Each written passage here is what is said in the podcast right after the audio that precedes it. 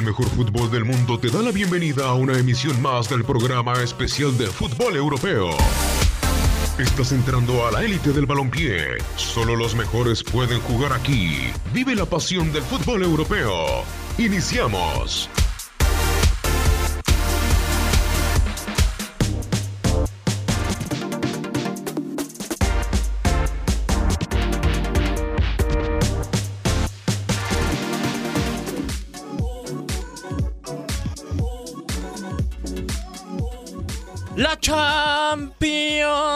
Por fin se nos hizo. Katia Mercader, ¿cómo estás? Estamos en podcast por primera ocasión hablando de Champions League, de Europa League y del clásico del próximo domingo de España. ¡Qué barbaridad! Ahora junto con Lindsay Casinelli ya también tenemos nuestro propio espacio. Súper bien, ¿no? Diego Peña, un gusto. La verdad, sí, increíble que, que, ya tengamos este espacio para pues hablar un poquito más de estas competiciones europeas que son tan atractivas, ¿no? En general y, y con tantos buenos partidos y también otros que pues más o ¿Se menos. te hace? Bueno, en Europa League, nada más. O sea, algunos. Ah, pero en la algunos. Champions, hoy creo que esta jornada sí nos faltó un partido de verdad bueno, de gran nivel. ¿Cuál habrá sido el más destacado de esta jornada exclusivamente? Es que, por ejemplo, el de más morbo, ni siquiera en lo futbolístico, el de más morbo era ¿Madrid? el. No, bueno, parte el del Real Madrid contra el Victoria Pilsen, aunque sabíamos que le iba a ganar.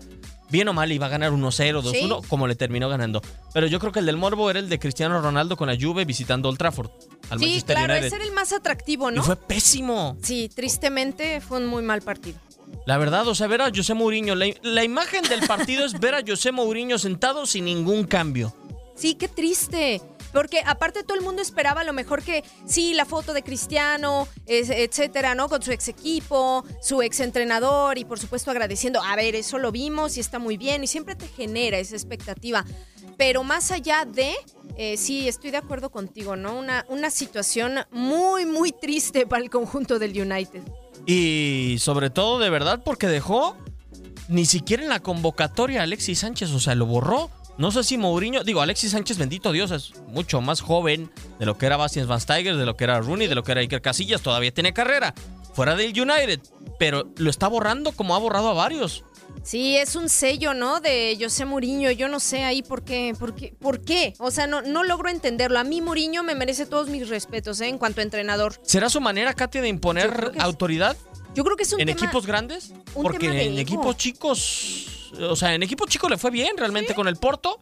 Pues ganó.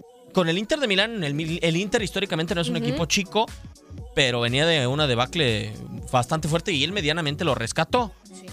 Sí. Sí. A ver, tuvo mucho mérito lo que hizo. Sí. Digo, A mí Mourinho como estratega me parece muy bueno. A mí me parece que es un personaje. Se monta en ese Mourinho que gusta mostrarle al mundo y que gusta eh, de hacerle saber a todo el mundo, incluidos jugadores, prensa, afición, quién manda ahí y, y que él es el que lleva la batuta, ¿no? Por decirlo de alguna manera. No sé si bien, no sé si mal. Yo no creo que a lo mejor en su vida privada sea de esta manera. Eh, como te digo, a mí como estratega me, me merece mis respetos. Sin embargo, sí le cuestiono un montón de cosas. ¿eh? A mí el tema más sonado para mí con Mourinho fue Iker Casillas. Sí. Iker Casillas, o sea, ¿cómo puedes borrar o deshacerte de un emblema de un equipo? Y no solo de un equipo, ¿eh? No nos olvidemos de la selección de España. O sea, Iker Casillas también fue factor para la Copa del Mundo para España. Claro, por supuesto. Super factor. ¿Sí?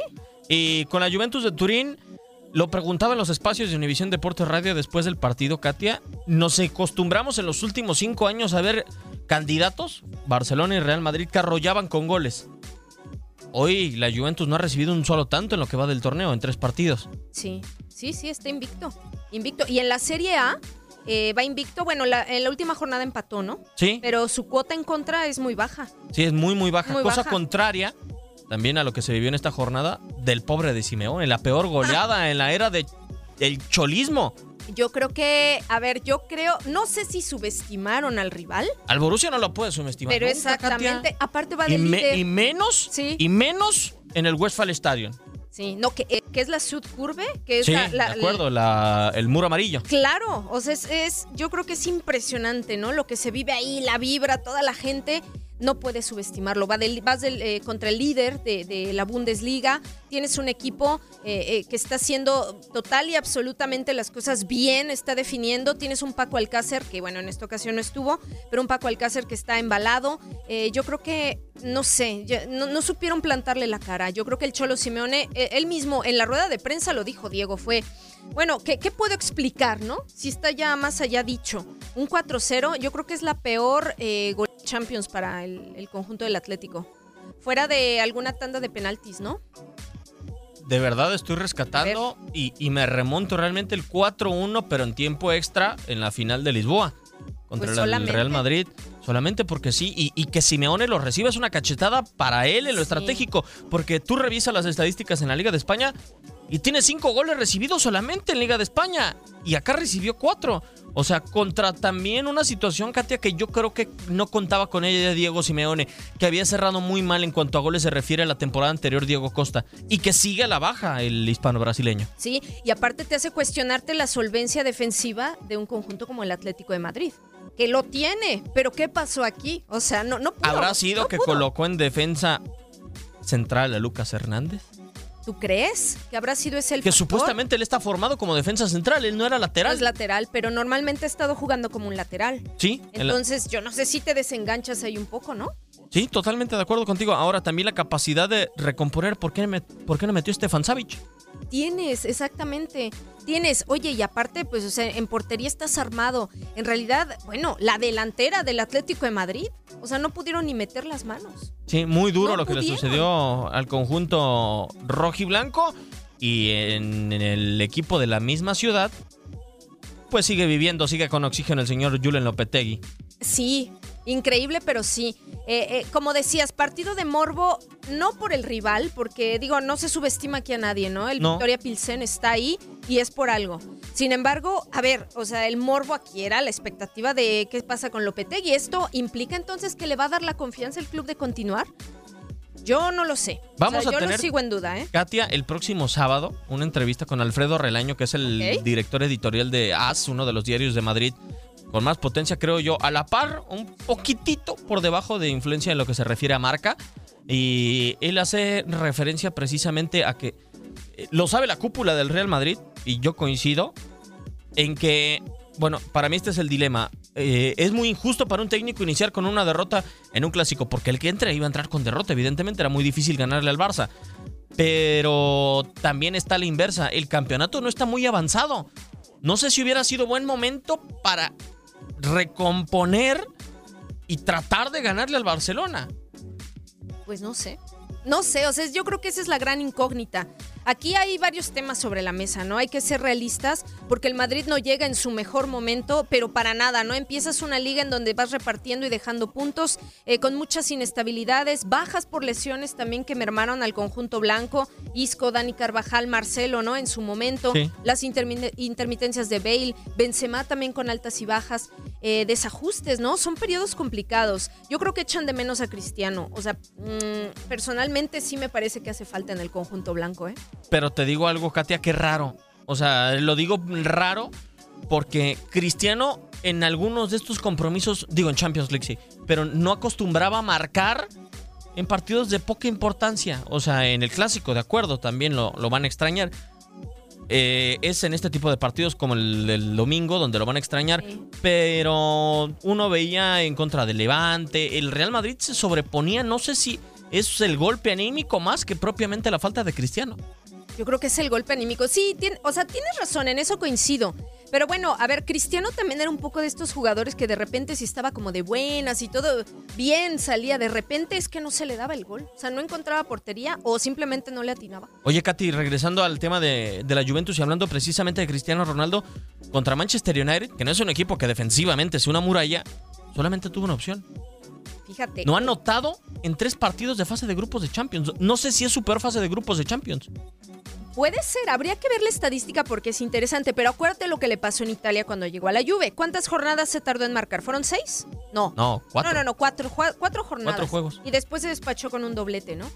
No sí, sé. en su primer juego fue un Eh, doblete. sí, sí, sí. Entonces no sé si tenga que ver con eso también. Yo no, no estoy diciendo que tenga que ser forzosamente igual en ambas competiciones, pero es como adaptarte a un equipo nuevo con una competición que conoces muy bien, que es la Champions, eh, y al rival lo conoces muy bien también. De acuerdo. Pero bueno, pues estás en el proceso de cambio con un equipo también.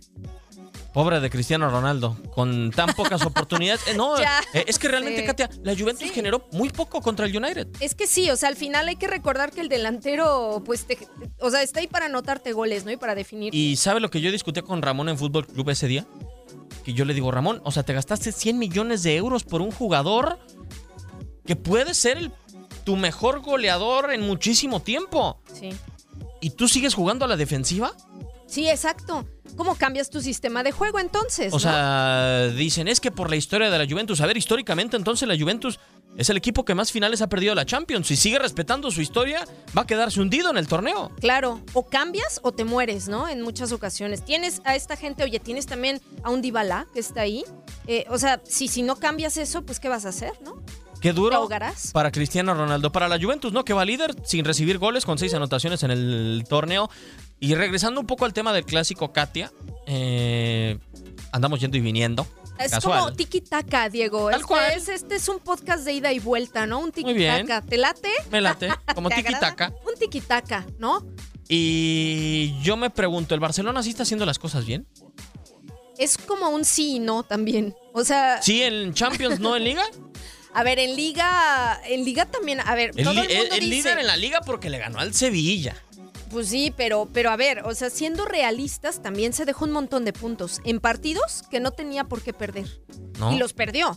O sea, también llega, o sea, yo no sé si tenga que ver con el técnico, a mí igual, Valverde me merece mis respetos, pero yo no sé si tiene que ver con el técnico, o sea, eh, ahorita ya demostraron que no hace falta, no es que no haga falta Leo Messi, pero pueden jugar sin Messi, o sea, tienen una manera de hacerlo. Pero perdió puntos en la liga, sin embargo está recomponiendo el camino. Pero tampoco es que esté esplendorosamente bien, ¿eh? El Barcelona. Te digo una estadística que a mucha gente le puede dejar frío, Katia. A ver, échamela. El Real Madrid tiene recibidos en el torneo un total de nueve goles. El Real Madrid, Ajá. que ni siquiera se encuentra en puestos de Champions League, es séptimo, ni siquiera en puestos de Europa. El Barcelona ha recibido 11. Es que eso es peor, ¿no? El Barcelona ha recibido 11, ha anotado 11. 23. Lo ha sacado más allá de su capacidad goleadora. Con Suárez y Messi, sobre todo. Bueno, más Messi. Suárez ha andado, ha andado bajo Seco. en cuota también, ¿eh? Sí, bueno, pero es- creo yo que fue desde que se fue Neymar. Eh, El sí, más afectado de la salida de Neymar fue Suárez. El MSN medio se quedó un poquito ahí. Sí, y tocado, Cutiño, ¿eh? a ver, Sí. me gustaría saber de ti, Katia, tu opinión A ver. de qué refuerzo que llegó el Barcelona esta temporada ha respondido a las expectativas que se tenían. Del club, del Sí. técnico, de todo. Sinceramente creo que ninguno. es más, ¿no? o de los de la temporada anterior de Dembélé y de Cutiño. Yo creo que de ninguno. De ninguno. A ver, de Dembélé se esperaba mucho más. Sí, a ver, O sea, Dembélé un eh, va y llegó viene. hace dos años, ¿no? Sí, Titi.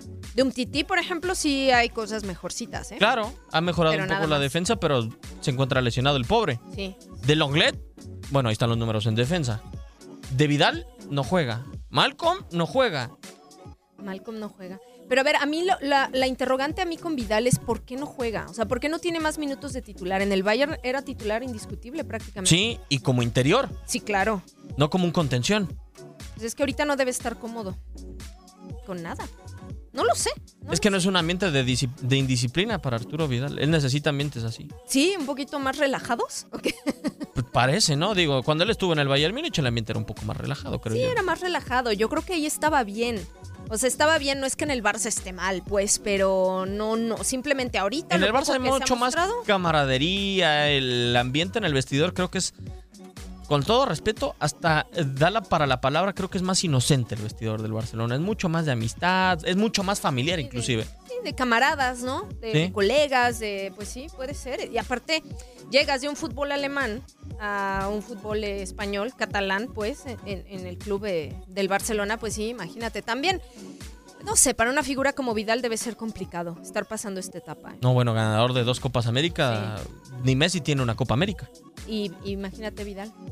Pobre del rey Arturo y de la Pero sí. Europa League. A mí me sorprende, Katia, dos cosas. De que uno de los candidatos, el Milan, esté esté tan tirado, el pobre equipo, y que el Chelsea esté con un gol recibido, invicto, nueve puntos, y esté jugando con la banca. Sí. El único que juega del equipo titular en Premier es Kepa. Oye, Morata ni siquiera entró, ¿verdad? Estaba llamado, No. pero no entró de recambio. No, estaba en la banca, Estaba pero no, no jugó Álvaro Morata, jugó Olivier Giroud. Que me extraña porque Morata tiene tres goles, Olivier Giroud como que el Mundial lo hechizó totalmente. Olivier nada más ha hecho un gol y fue en Nations League Un gol nada más. Sí, cierto, fue el de Nations League. contra Holanda. Exactamente, con el partido de Holanda. Fíjate, yo no sé, eh, en el partido del Milan, o sea, yo de verdad vi al cuadro rosonero eh, muy desencanchado, sin generar ocasiones. Eh, el Betis les comió el mandado prácticamente en muchas situaciones. O sea, el Betis te generó más juego, te tuvo más propuesta, eh, intentó, tuvo la posesión y por supuesto definió las oportunidades que tuvo, ¿no? Yo no, yo veo muchas situaciones complicadas en el conjunto del Milan. Les quitan el primer puesto, el Betis salta ahora a la primera posición y entonces eh, el conjunto del Milan se va al segundo puesto.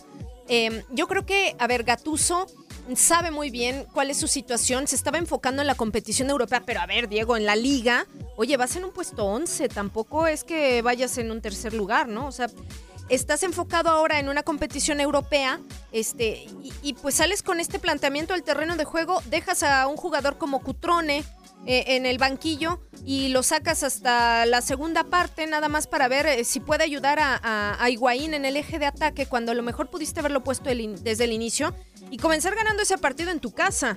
Pero no, llega el Betis y les hace lo propio y les come el mandado y con permiso, ¿no? Se, se marcha No, con la victoria. dejó en la banca también a Suso. Sí, que no es también tema menor. a Suso. O sea, Dejó a Suso. yo no termino por entender estas cosas. Y para la gente que se sorprende y dicen el Real Betis, para mí el Real Betis tiene buen equipo. Tiene buen equipo. O sea, para el Europa League tiene buen equipo. Mar Bartra me parece que es seguro en la parte de atrás. Con Sí. William Carvalho, que para mí es un gran contención. Digo, no a nivel top. no, pero es bueno. Sí. Jugó bien. Seleccionado portugués. Jugó bien, sí. Y arriba tienes Antonio Sanabria, que en los últimos años el jugador sudamericano no ha sido destellante, pero es un goleador regular. O sea, y es una persona que te resuelve. Sí. ¿no? Por ejemplo, Andrés Guardado no estuvo. La verdad es que no se le echó mucho de menos, ¿eh? O sea, se pudo resolver la situación sin él y sin Joaquín también. Y aparte el dinamismo que le ha, le ha venido a dar lo Chelsea, ¿no? Sí, no, jugó, la verdad es que Lo Celso jugó muy bien. Aparte del gol, eh, estuvo muy propositivo, fue un jugador desequilibrante. La verdad eh, eh, es que mm, fue uno de los que se echó al hombro al equipo, ¿eh? Yo tengo que reconocer, Katia, no vi el partido, pero creo que del Milan solamente se puede rescatar un hombre.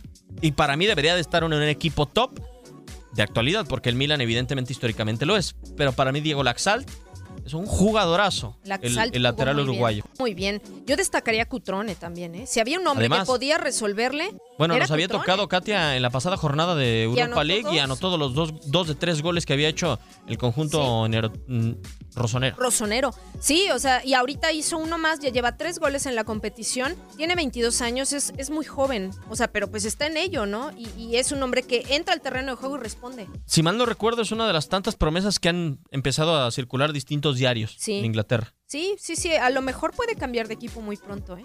A ver qué sucede con el ahí. Milan. Yo No no, sé. lo veo al conjunto italiano, Katia. Le voy a dar fase de grupos. Lo, lo voy a pasar de fase de grupos, pero yo no lo veo en octavos. Eh, coincido contigo. O sea, yo creo que va a Betis y Milan y ya está ahí. O sea, para, para continuar, pues. Sí, Ya, o sea, no lo van a eliminar en 16 avos. Exactamente, hasta ahí llega. Yo también lo veo así. Yo también. Pues a ver qué No sucede. Por lo pronto, Bueno.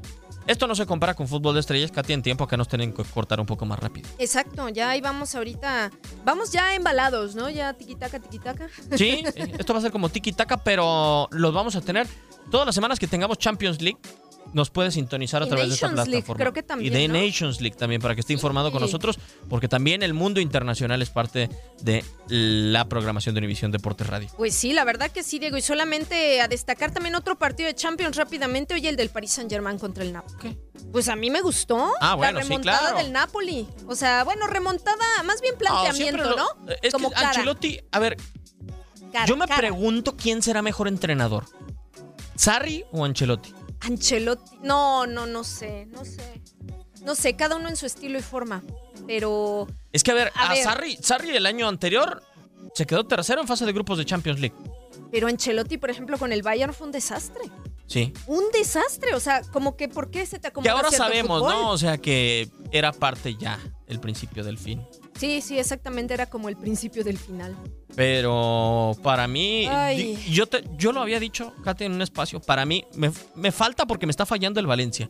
Pero para mí van a quedar fuera en primera fase París Saint Germain y el Manchester United. El conjunto de Tuchel está así de la eliminación. Si no hubiera fuera por Di María, tal vez ya no, no lo hubiera contado, ¿eh? Es que a ver también, Katia, o sea, Tuchel es un buen entrenador, Sí, pero también se encontró en el Borussia Dortmund con el- lo que quedaba de una gran generación. Él fue el sucesor de Klopp. de Klopp. Sí, él solamente tomó el remanente y tuvo que darle forma y que él venía de la escuela Klopp. De acuerdo. tampoco es tan complicado. Pero no sabemos si es un entrenador que le puede dar un título a París Saint Germain, que es lo que busca el París. Sí, porque Liga y Copa, ¿qué? O sea, eso lo tienes más o menos arreglado. Es obligado. ¿no? Liga, claro. Lo que van es por lo- las competiciones europeas. Y ahorita estás al borde de la eliminación. Hmm, fracaso absoluto para el club de París, ¿no? Sí, totalmente de acuerdo. Imagínate. Y sin goles de Neymar ni Mbappé en esta no, fecha. no, no, no. Pues te digo, Di María, ¿no? Fue el que salió como a, a saltar ahí un poquito. Desafortunadamente Sí. para el Paris Saint Germain que se está quedando fuera en su grupo. Primero Liverpool, después Napoli y tercero PSG. Increíble, increíble, ¿no? Porque yo creo que no se lo esperaban, por lo menos los directivos y dueños del club.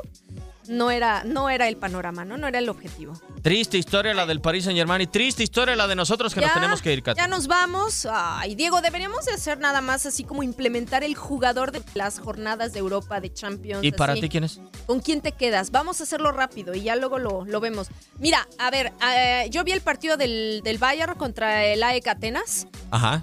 Yo me quedo con Serge Gnabry. Serge Gnabry como extremo izquierdo en el recambio de Frank Ribery. La verdad es que lo hizo espectacularmente bien. Es muy joven eh, y yo creo que pinta de crack para mí. Híjole. Ay, Dios mío, ¿con Yo me quién quedo me con él. quedo? ¿Con quién me Me quedo? la puse así como de a ver. Es que realmente por la calidad de los partidos como que no hay mucho. O sea, en Barcelona no apareció Messi, tampoco apareció Suárez. No. Pero Yo me quedaría, por su actuación más que por el resultado, con Heung-Min Son del Tottenham. ok. Tuvo un muy buen partido contra el PSV Eindhoven. Pues ahí están nuestros dos jugadores. Serge Gnabry. Y que participe toda la gente que nos sintoniza Sí, en nos arroba Udeportes Radio, el más destacado de esta semana de la UEFA Champions League. Correcto. Pues ya, ahora sí, ya nos despedimos, ¿no? Jacqueline, muchísimas gracias, Katia. Gracias, Diego Peña, un placer. Aquí nos escuchamos pronto, ¿no? Va a haber Sí, más. no le ponemos fecha ni nada para que lo escuche cuando guste. Exactamente, a libre albedrío, ¿no? Tranquilidad total. Exacto, y esperamos todos sus comentarios. Nos vamos, muchísimas gracias. Adiós. El tiempo de hablar del mejor fútbol en el mundo ha terminado. Te esperamos la próxima semana en una emisión más del especial Fútbol Europeo. Univisión Deportes Radio. Vivimos tu pasión.